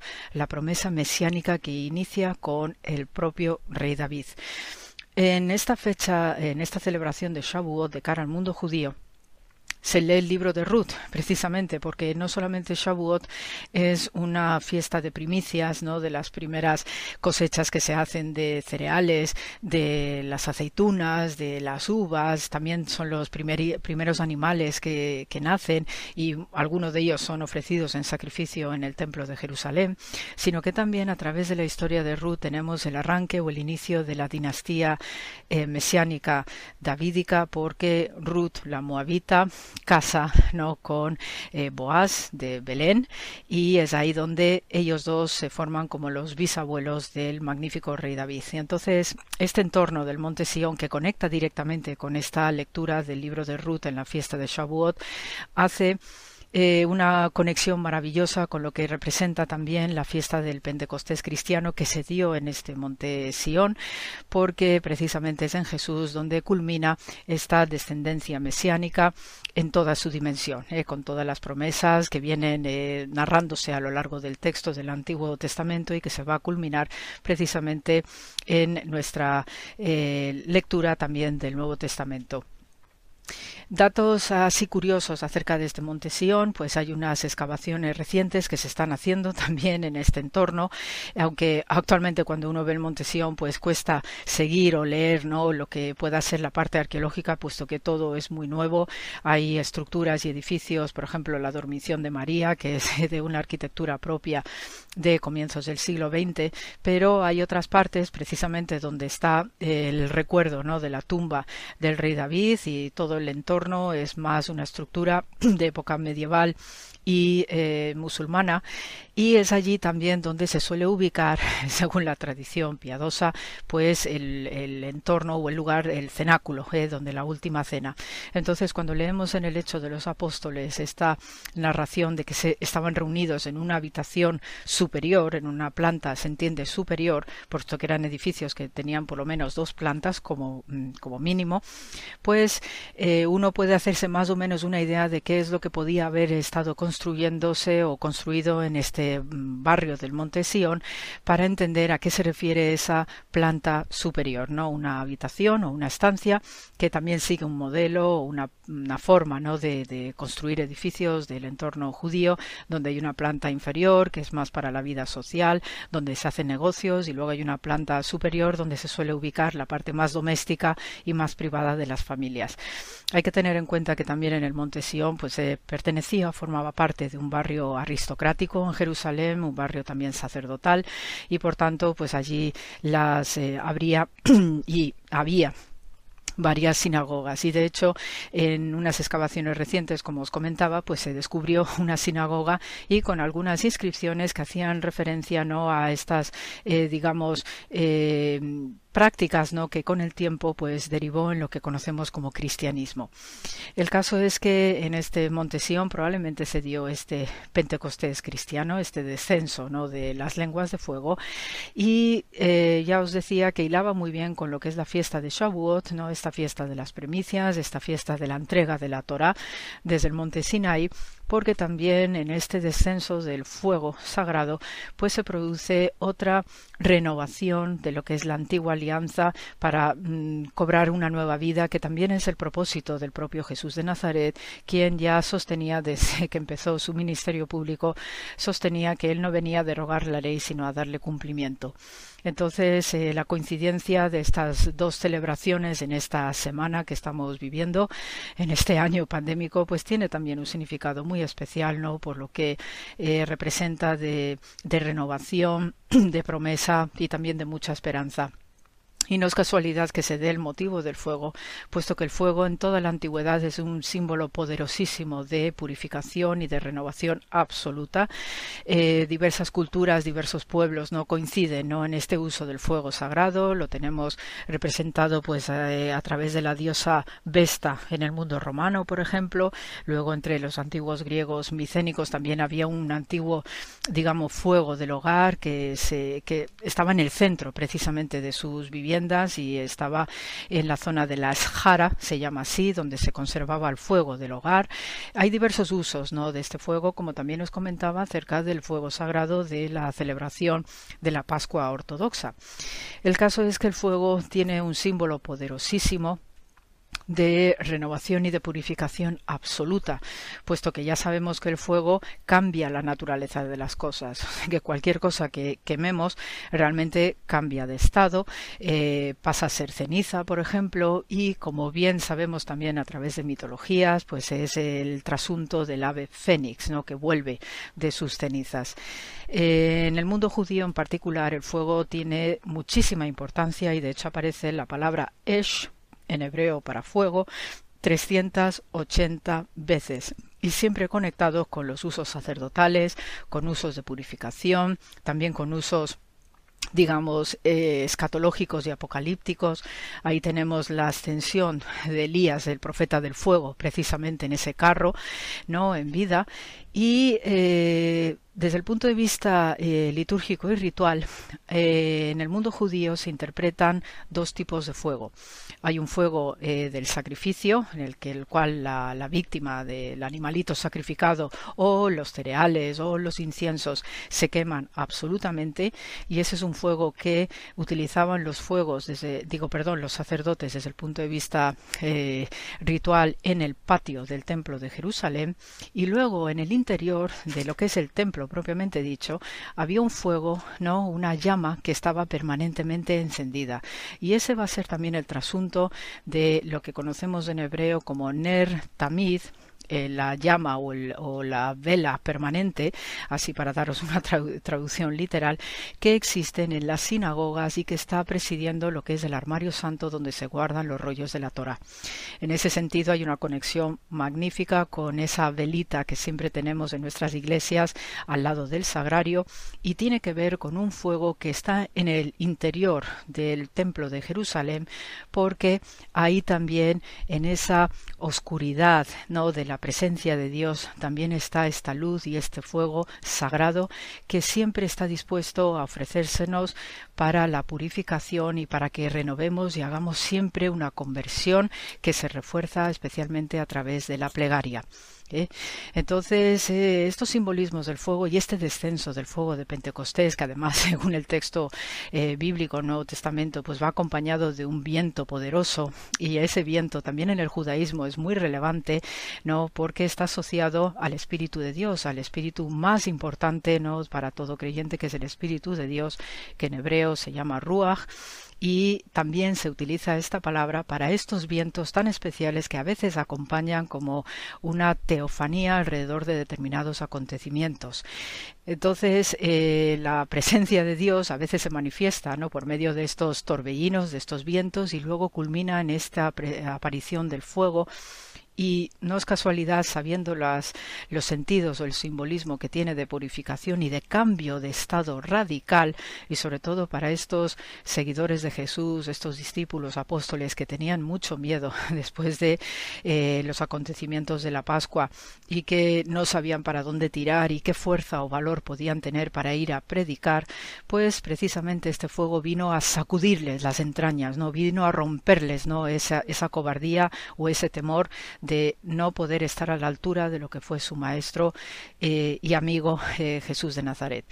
Entonces, eh, repitiendo y de nuevo, ¿no? la importancia del fuego que vamos a vivir en estos días pues que también nos sirva para que nuestras almas y nuestras conciencias pues recobremos un valor, estemos más dispuestos pues a mejorar nuestro mundo con estas circunstancias pandémicas que estamos viviendo y siempre mirando y pensando en esa luz que desde la oscuridad del templo de Jerusalén en su momento iluminaba la presencia divina que después era representado en el exterior por medio del fuego sagrado sacerdotal de esos altares que también iluminan nuestras iglesias ¿no? al lado de la sacristía donde con la sagrada forma está presente el cuerpo de Cristo. Así que amigos, eh, quería haceros este comentario no más simbólico de lo que representa esta celebración entre Shavuot y el Pentecostés cristiano, que no deja de ser que son momentos de ofrenda, de renovación, de mm, una altísima purificación personal y que en ese sentido también todos nos celebramos y participamos de estos momentos tan ardientes a través del fuego sagrado que no deja de ser que también es la forma en el que el amor de Dios se nos presenta en nuestra vida. Así que eh, todos deseando ¿no? una feliz eh, fiesta de Pentecostés y con muchísimo amor y paz y bien como siempre. Hasta la semana que viene y gracias por la escucha.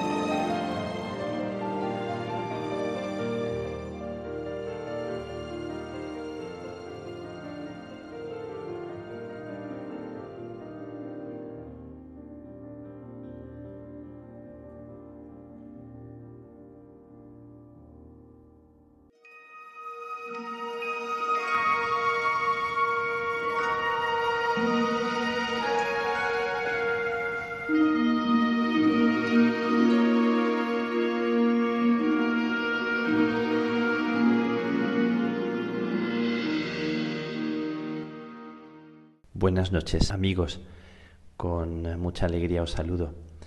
A vosotros, los amigos del programa que lo hacéis y a los que lo hacen escuchando, a los que lo hacéis de camino o en vuestra casa o donde quiera que estéis. Un saludo muy, muy cariñoso. Desde otra isla ya he dado el salto y desde la tranquilidad de este lugar aprovechando un espacio de silencio que no son tan frecuentes, me busco un rinconcito, por cierto, la capilla de esta casa aquí en Santa Cruz de Tenerife, a una hora de la noche cuando ya casi todo el mundo descansa y reposa y me busco yo también el descanso de este lugar para estar con vosotros, sintiendo que, que la densidad de lo humano, la densidad de lo que vivimos en este momento, se me concentra en este momento aquí en, en la capilla, en, en el pecho de Dios y en mi propio pecho, haciendo oración y haciendo alabanza y súplica a Dios por todo lo que me ronda y por las personas que, que han pasado, que pasan y que pasarán por mi vida. Así que acabo de, de venir hace poquito, hace cuatro días, cinco días, y también al salir me llevé la impresión fuerte, la impresión honda de una bendición, de unas manos morenas puestas sobre mi cabeza, de un eh, musulmán amigo que me bendijo, que me dijo que Dios te bendiga y puso sus manos sobre mi cabeza, emocionado, y yo sobrecogido como un niño que se deja bendecir. También recibí otras bendiciones. Recibí la bendición de, de una amiga que suele transformar su dolor en bendición y en súplica por los más desheredados y por los más pobres y también también puso sus manos en mi cabeza para invitarme a la misión y para acompañar mi paso desde dentro. Y me bendijeron también unas madres de familia con las que en estos años pasados me he reunido a orar y que son un grupo de mujeres valientes y no privadas de dificultades y sin embargo siempre hay en la lucha y esforzándose y apoyándose unas a otras. Por mencionaros algunas bendiciones que he recibido junto a otras, sin tocarme físicamente, pero sí con la oración y el cariño y la cercanía. Y me he venido dando el salto, dejando una orilla y acogiendo otra orilla. Y me encuentro aquí, me encuentro con una sensación extraña y quería deciros que tengo la impresión como de que estoy enfermo o algo me pasa. Y tal vez os vais a reír, pero digo enfermedad porque tengo la sensación de estar aquí hace mucho tiempo. Tengo una sensación de no añorar nada, ningún pasado, ni añorar ninguna orilla dejada atrás, y de estar aquí como quien se siente cómodo, con paz, como quien siente que, que en este lugar hay para mí una tierra de vida.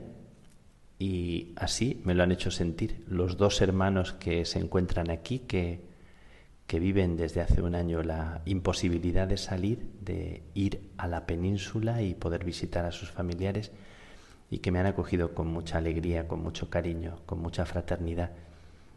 Y me siento tan feliz de poder, con mi sola presencia y con mi cercanía, sin hacer nada especial, de estar con ellos, de compartir con ellos, de llenar el comedor ya con, con tres hermanos que somos y poder orar juntos y poder acompañar y acoger el vivir, la preocupación, el sentir. Me da mucha alegría esta misión sin espectacularidad que ahora el Señor me, me regala, me hace muy feliz, por cierto, y también la acogida de la gente que, que se acercan después de las misas o antes de las misas y se acercan para darme la bienvenida y, y preguntarme si me quedaré por mucho tiempo, si, si estaré con, con ellos para acompañarles con ese cariño de la gente propia de las islas que te arropan y esta sensación tengo de calidez. Me ha recibido la isla con sus famosos vientos. No sé exactamente si son los vientos alisios que llaman o cuáles son, pero realmente en los primeros días que he llegado, todas las palmeras, los árboles y, y todo estaba removido por por fuertes vientos que zarandeaban, que también en medio de del calor, en algunos momentos se colaban a través de las puertas abiertas y, daban un poco de, de frescor o de brisa. Estos vientos que además justo en esta semana, que tiene tanto que ver con, con el aire, con el viento del Espíritu que estamos invocando, estamos en este, en este tiempo, en estos días, invocando la venida del Espíritu Santo, que es la ruaj, dice el Antiguo Testamento, que es el viento que sopla y abre a la vida y, y también descoloca para recolocar. Recuerda siempre aquel pasaje del profeta Elías cuando estaba escondido en un rinconcito de la gruta y, y el Señor le pide que salga fuera y se ponga ante el viento de Dios que va a pasar como, como silencio, como ausencia. Y bueno, así me encuentro yo, con estos vientos de bienvenida que me trae la isla y con los que me acaricia y me zarandea, como invitándome a no esconderme, a dejarme hacer, a dejarme acoger, a dejarme dar la bienvenida y a no adivinar que venga después. Y no quiero adivinar, quiero dejarme hacer y he venido para aprender y he venido para el tiempo que, que Dios quiera. No sabemos el día ni la hora, dice el Señor, que no nos toca a nosotros conocer los tiempos y las horas, nos toca confiar. Y yo quiero aprender a hacer esto y dejarme querer por las personas que aquí me estoy encontrando con tanto cariño. Me sorprende que estoy en una tierra volcánica.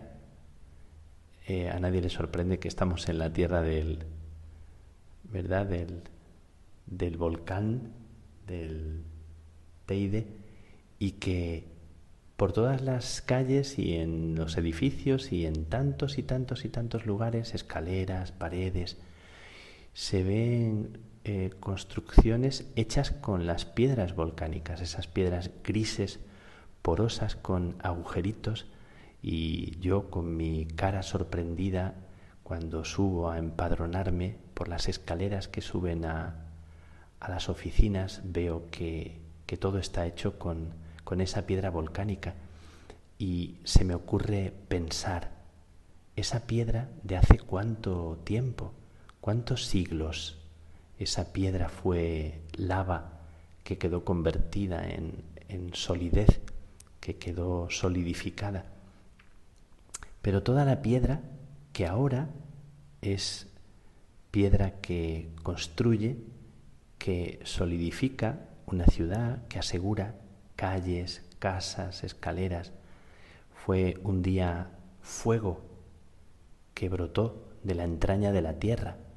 Así que lo que entonces fue una herida abierta y lo que fue entonces fuego lanzado hacia afuera, ahora se ha convertido en, en seguridad, en pared.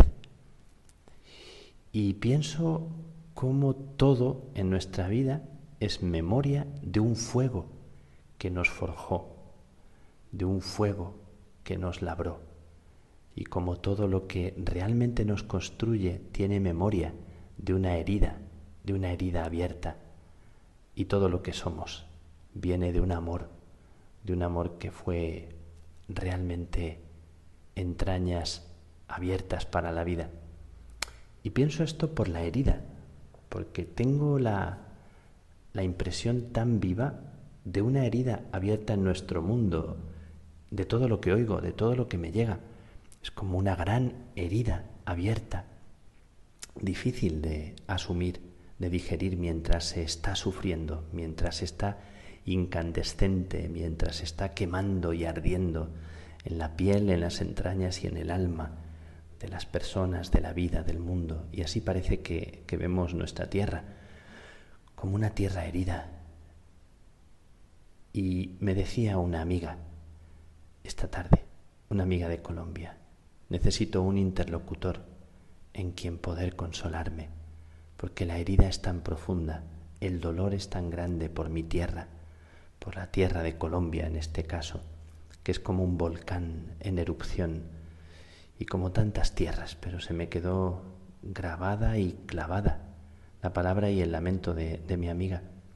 Y con ganas y con deseo de abrazar esa herida que si la abrazas cuando está así sangrante te quema también y te hiere realmente. Y, y no quiero venirme a esta otra orilla y a este rincón, a esta alegría con la que la gente me ha recibido para hacerme insensible. Quiero abrir mi corazón a, al volcán abierto de la vida de las personas, ahora que, que hemos visto imágenes tan sangrantes y tan duras, tan dolorosas de, de hermanos nuestros en los mares, aquí, al lado, justo que estoy al lado de estas tierras de África, donde todo parece una herida y donde uno se lamenta tan profundamente de los gobernantes que, que echan a sus ciudadanos al mar y que por la irresponsabilidad, sin cariño, sin amor verdadero, lo peor que puede haber en esta vida es dirigentes o personas responsables o seres humanos que no sienten a los demás como algo propio y que los utilizan y que los lanzan al abismo sin sensibilidad de una parte y de otra, de todas partes. Y esos gobernantes no solo son los gobernantes que viven bien en sus palacios o en su poder, sino que somos nosotros, que soy yo, que vivo aquí, en una casa ahora limpia y con personas que me cuidan y me acogen cuando pienso en tantos que están desprotegidos que se echan al mar buscando algún hogar, algún consuelo o una vida mejor, sin entrar en consideraciones políticas ni en consideraciones de justicia. Pues una herida abierta en esta semana en la que estoy leyendo a Juan de la Cruz y estoy leyendo una canción, la canción 17 del Cántico Espiritual, preciosa canción en la que Juan de la Cruz invoca pidiendo al Espíritu que venga. Y no lo llama viento alisio, lo llama ven austro, que recuerdas los amores. Lo dice de una forma tan bonita, os invito a, mirarlo. Detente, cierzo muerto, llama al viento que seca la vida, al viento que nos apaga la vida, al viento de la negatividad, al viento que congela en sequedad el amor y lo sabroso de la presencia y pide el austro, que es el viento del Espíritu, que renueva la vida. Y lo hace con, con palabras muy bellas y viene a decir que ese viento despierta la vida para que Dios more y viva en nuestro interior con gozo, con alegría, porque no hay más alegría que la de sentir a Dios huésped dentro del alma con alegría y con gozo de estarse con nosotros.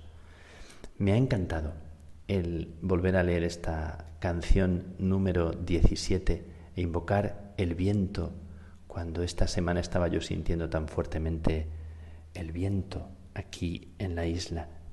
Así que recordando la herida, el deseo abisal, dice Juan de la Cruz, el deseo abismal, profundo que tenemos de amor y de calor interior. Invoca al Espíritu y pide en este momento que se haga calor de vida en el corazón de cada persona como yo siento que hay en la mía porque me siento privilegiado. Y me despierto esta mañana tempranito y me aparece un mensaje en el WhatsApp. Y el mensaje es un sentimiento mañanero al amanecer un sentimiento matinal de una abuela de la paz en Bolivia, de una mujer que me es muy cercana y que me canta una canción como susurrada al oído y hace oración, una oración espontánea que le brota del corazón y me deja totalmente conmovido y dice su oración y su canción, comienza a amanecer, las estrellas duermen, el canto de los pájaros comienza a despertar. Gloria a Jesús el Señor. Que todo el día esté yo en tu presencia. Comienza a amanecer. Y son estos guiños de Dios que recordamos en esta sección, en este momento del programa, estos guiños de Dios de los que está llena nuestra vida y seguro que la vuestra, esos guiños de Dios en los gestos, en medio de la playa, de personas que llegan exhaustas, que están casi extenuados y moribundos y hay una persona, aun con uniforme militar, que abraza o que lleva en hombros a un niño agarrado a una alambrada o que sostiene contra su pecho a una persona que, que necesita un poco de afecto, un hogar. Así que agradezco esa oración de una abuela, abuelita de la paz, que me ha sabido a vida cómo no dar la vida cuando he recibido tanto. ¿Cómo no dar la vida si hoy es el día de decirle sí? Doy gracias a Dios por esta tierra que se me ha regalado, por esta orilla nueva que me parece una orilla de siempre, como si cualquier lugar fuera mi hogar, fuera mi casa. Y así me siento y así lo agradezco. Así que cuento con vuestra oración y vuestra bendición y contad con la mía. Que Dios os bendiga siempre, que en cada orilla, que en cada momento, que en cada desamparo nos sintamos profundamente unidos en comunión. Que Dios te bendiga.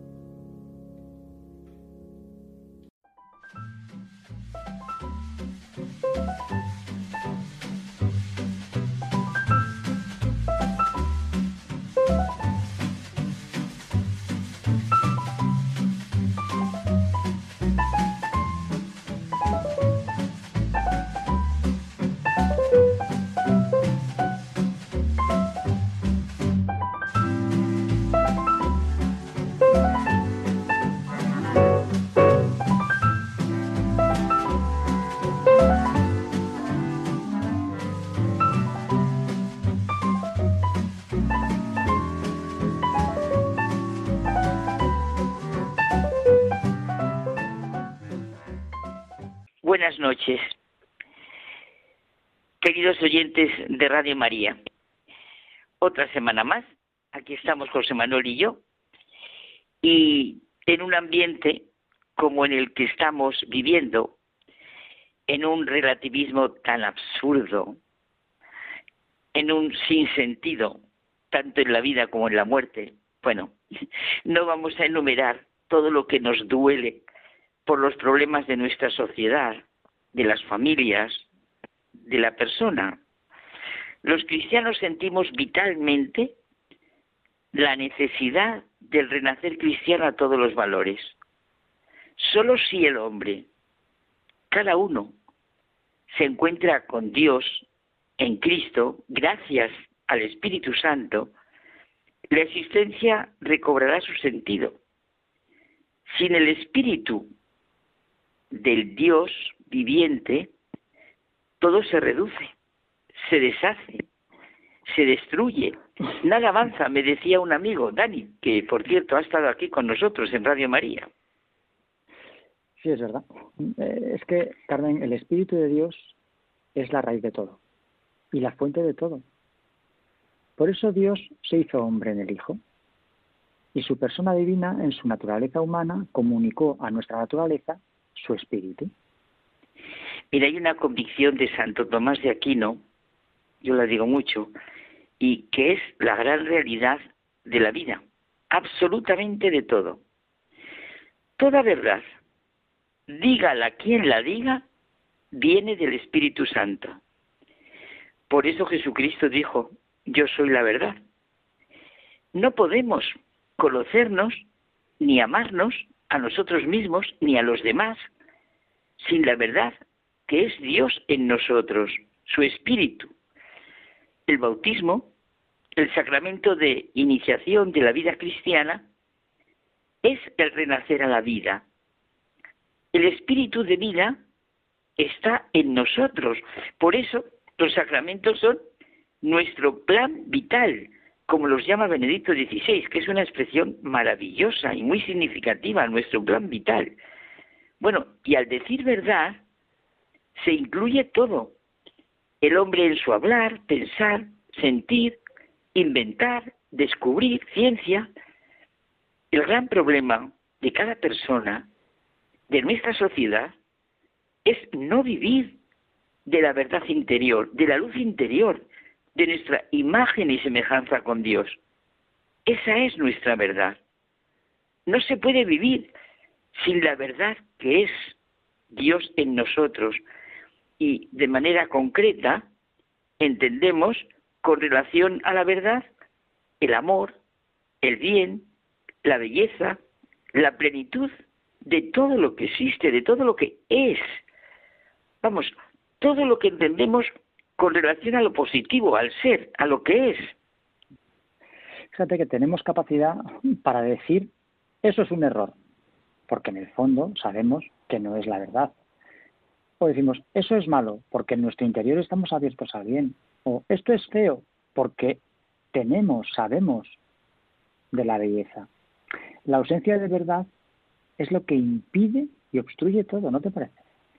Claro, mira, por eso la razón del pensamiento griego, por ejemplo de Platón, vio que todo lo entendemos con relación al ser, a la verdad, al bien, a lo justo, y me impresiona la afirmación de Heráclito, siempre lo tengo en mi corazón porque me gusta muchísimo. Si no se espera lo inesperado, no se encontrará. Parece absurdo esperar lo inesperado. Pero ¿qué hay en el ser humano para hacer esta afirmación? ¿Por qué dice palabras como lo que tú decías antes, José Manuel? como esperanza, fe, infinito belleza, bien, plenitud, ser, y todas las negativas que diga, desesperanza, increencia, finitud, fealdad, mal, no sé, todo, todo, solo se entiende con relación a las palabras afirmativas. Tú decías que teníamos la capacidad para decirlo. ¿Cómo no recordar la experiencia de San Agustín? En el hombre interior habita la fe y la garante de su experiencia es la verdad, que ilumina desde dentro para ver con mayor perfección. Nosotros queremos vivirlo en nuestra vida diaria, ¿verdad que sí? Para que a pesar de todo lo que pueda ocurrirnos, pues lo vivamos con la alegría interna de haber sido llamados a la vida y es el espíritu del Dios viviente el que nos vivifica en todos los sentidos. Bueno, tengamos muy dentro en nuestro corazón la invocación al Espíritu Santo. Yo todas las mañanas la rezamos nada más empezar, nada más bajar para rezar laudes. Ven Espíritu Divino, tú que eres luz para toda mi vida, que eres cercano, íntimo, mi ser en ti se hace verdad. Soy en ti, eres la fuente del mayor consuelo. Es tremendo el vacío del hombre si el espíritu le falta por dentro, el poder del pecado cuando no está su aliento. Ese es el pecado, la lejanía del espíritu de verdad, de bien, de amor. Sí, sí, a pesar de todo lo que pueda ocurrirnos, vivamos la alegría interna de haber sido llamados a la vida, porque toda la realidad, todo lo que podamos preguntarnos o vivir, nos pone de manifiesto la gran verdad, el gran hecho de que sin la vida del Espíritu Santo, un Dios amor y redentor, no es posible nada, ni se puede entender nada.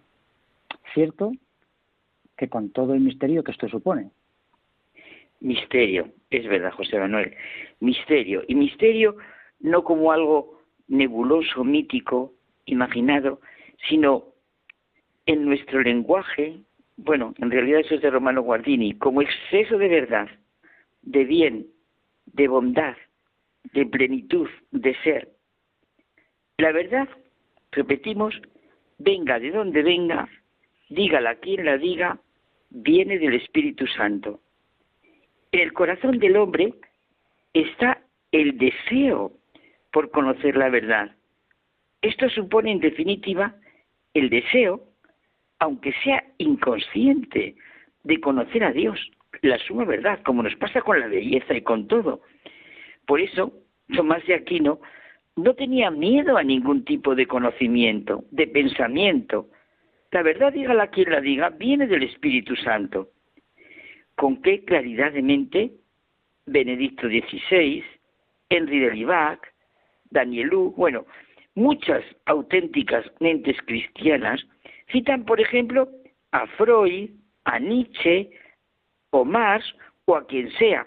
Es verdad que precisamente estos tres que, he citado los llamó Paul Ricoeur maestro de la sospecha, y lo son. Y el nihilismo de Nietzsche es la peor enfermedad para el ser humano. Pero, y descubrir y comprender lo que de bueno y de verdad han aportado los anhelos que había en ellos. Ay, Carmen, pero ahí está la libertad humana y no supieron dar la verdadera respuesta, ¿no? Eh, además que no es nada saludable las posturas hoy muy de moda, cerradas y temerosas de los, de los demás.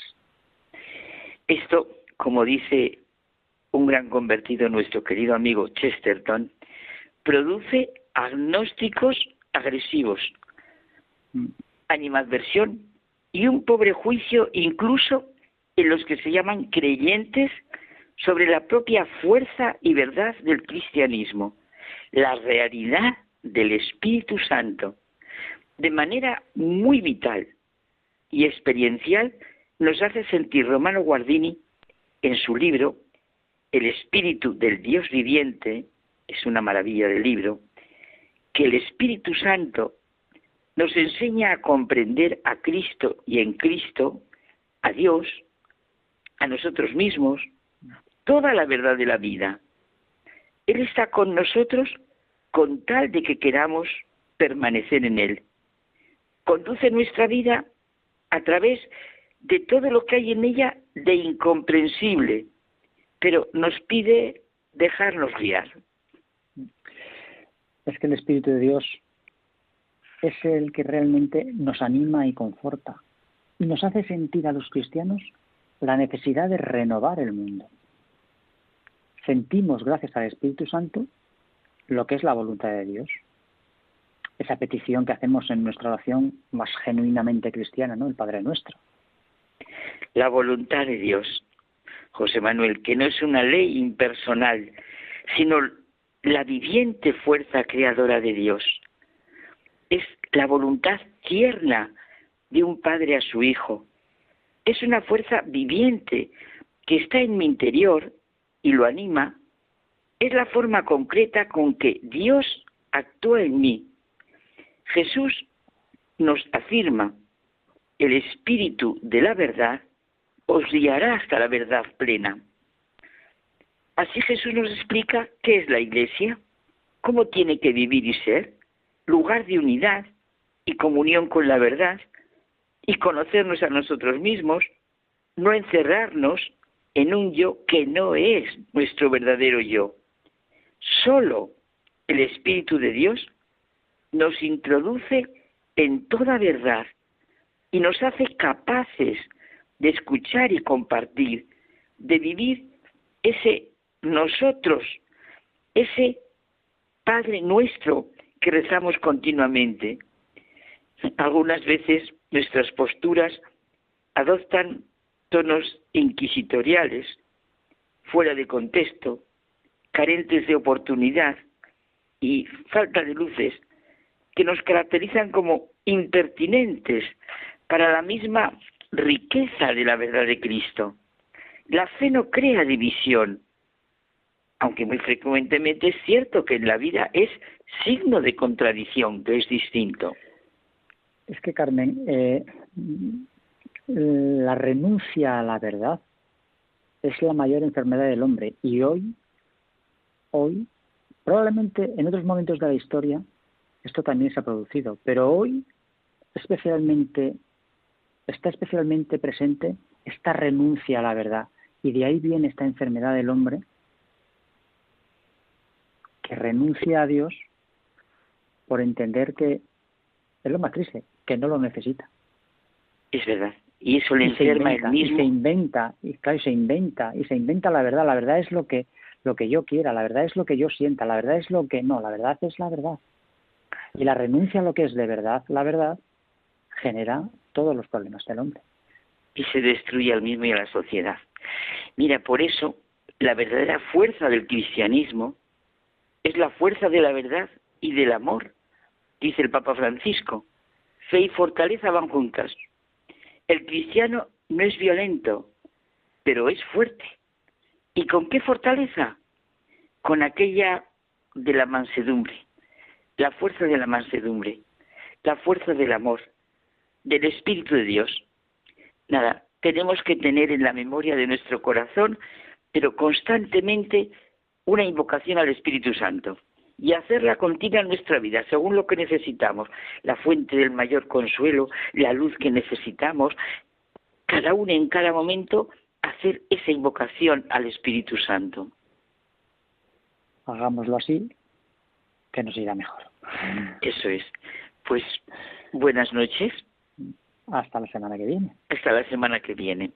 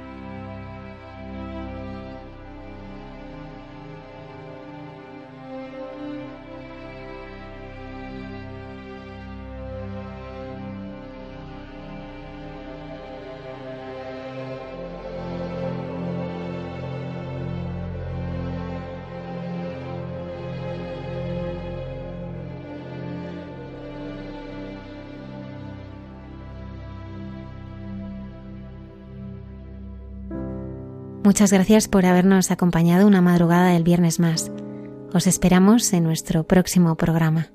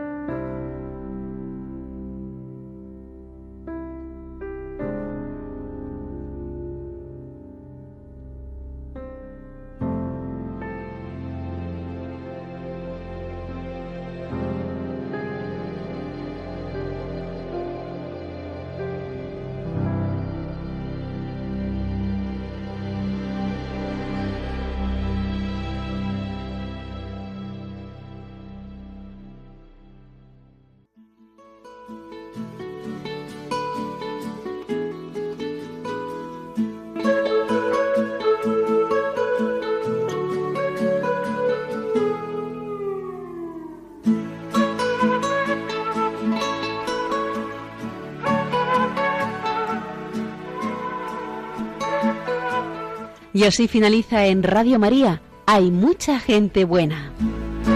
Un programa dirigido por Almudena Delgado.